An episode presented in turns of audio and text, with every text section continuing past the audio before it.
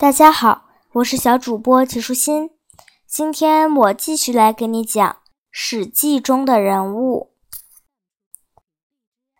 鲁仲连的故事上集。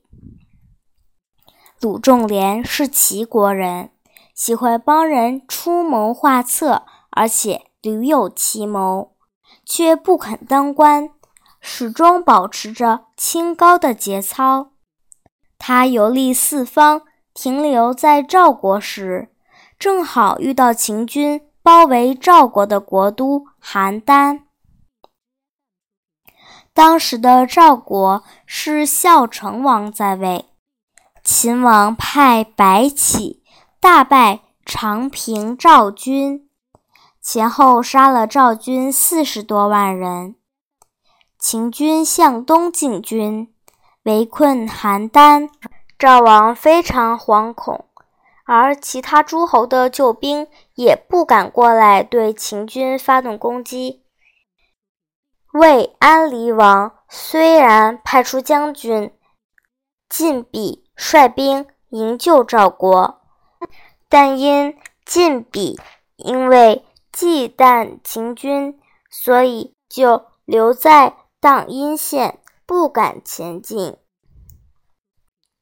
魏王又派克吉将军辛元衍从小路进入邯郸，想通过平原津劝说赵王。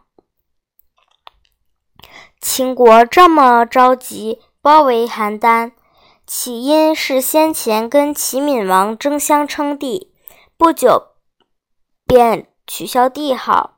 如今齐国日益衰弱，只有秦国能雄霸天下。秦国攻打邯郸，倒也不是真的贪图邯郸，只是想再度称帝。赵国要是派使者去尊奉秦昭王为帝，秦王一定会很高兴，自然就会撤兵。平原君听了这些话，一时犹豫。不知该如何决断。鲁仲连听说魏国将军正在劝赵国尊秦为帝，便去见平原君，问这件事怎么处理呢？平原君无奈地说：“我怎么敢表达意见啊？先前我劝国君接受上党献郡，说能让赵国得利。”结果四十万大军全部阵亡。如今啊，秦军又来包围邯郸，久久不去。魏王派克吉将军辛元衍来劝赵国尊秦为帝。现在辛元衍将军还在这里，我赵胜能说什么呢？鲁仲连说。起初我以为您是天下有名的贤公子，如今才知道您不是。从大梁来的新元眼在哪里？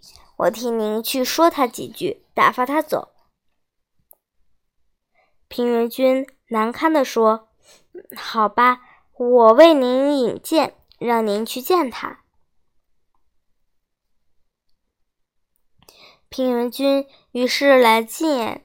辛元也说：“齐国有个鲁仲连先生，如今就在此地，请容我当介绍人，让他跟将军见个面。”辛元业说：“我听说鲁仲连先生是一位品德高尚的齐国人，但现在我为人臣子，有任务在身，不方便见鲁先生。”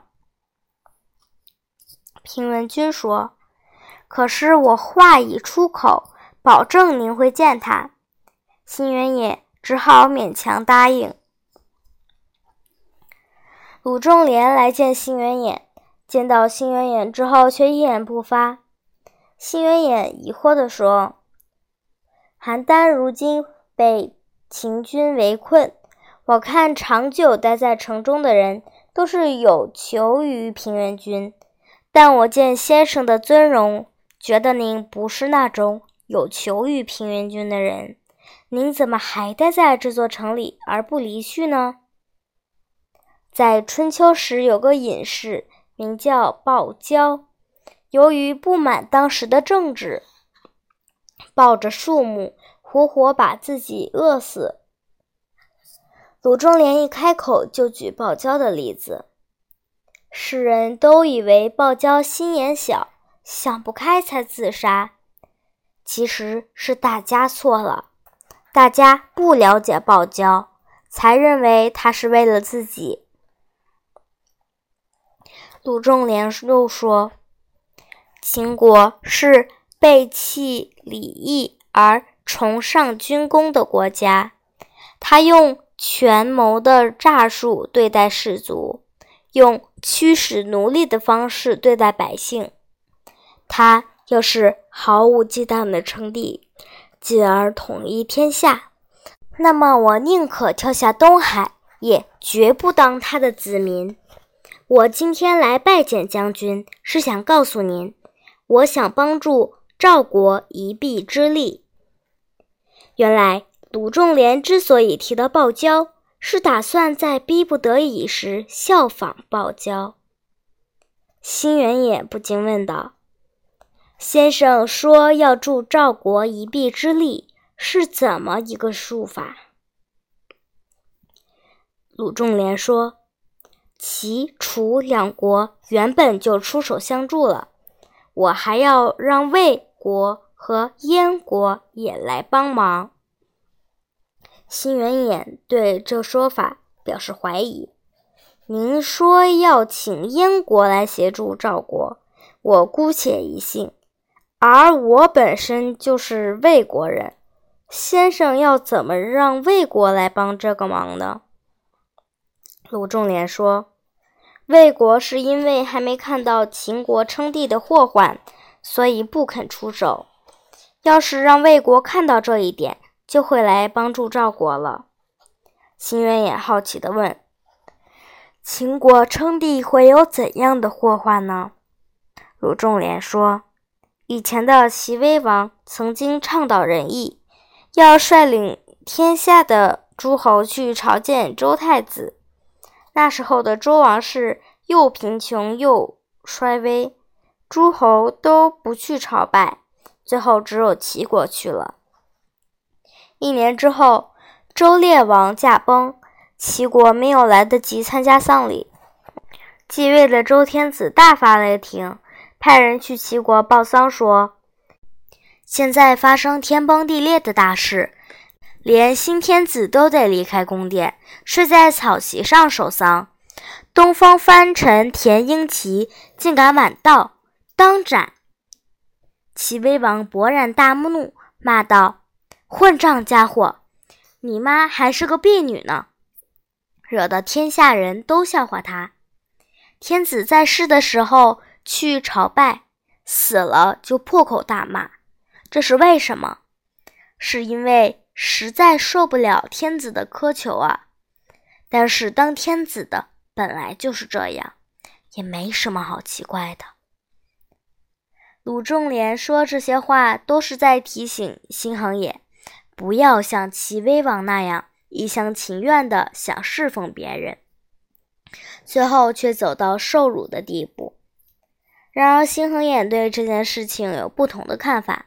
辛恒也说。先生没见过仆人吗？十个仆人之所以会侍奉一个主人，难道是因为力气和聪明都比不上主人吗？不是因为怕他。鲁仲连愣了一下：“什么？您是把秦国和魏国比拟成主仆的关系吗？”邢恒也说：“没错。”鲁仲连又说。若是这样的话，我将让秦王杀了魏王，将魏王煮成肉酱。辛恒也听了这话，脸色一沉，不高兴地说：“哼，先生说这话未免太过分了吧？我倒想听听看，先生要怎么让秦王将魏王煮成肉酱。”鲁仲连说：“好，那我就为您分析。”今天的内容就是这些啦，小朋友，拜拜。